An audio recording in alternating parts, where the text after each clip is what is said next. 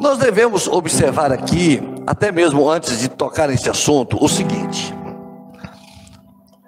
Paulo e Silas, eles estavam num ambiente hostil, numa situação desagradável, num momento de dor, mesmo assim, naquele ambiente, eles influenciaram as pessoas dentro da prisão. Isso quer dizer o seguinte: que onde você estiver, você é uma benção. Aonde você estiver, você é uma benção. Não importa a circunstância. Aonde você estiver, você é uma benção. É o que nós pregamos aqui um dia desse sobre Daniel. A avó de Belsazar olhou para Daniel e falou assim: dentro dele tem luz. É, Babilônia está em trevas, mas esse homem tem luz dentro dele. Então, aonde você estiver, você é uma benção, você tem luz, você é uma benção, você influencia as pessoas.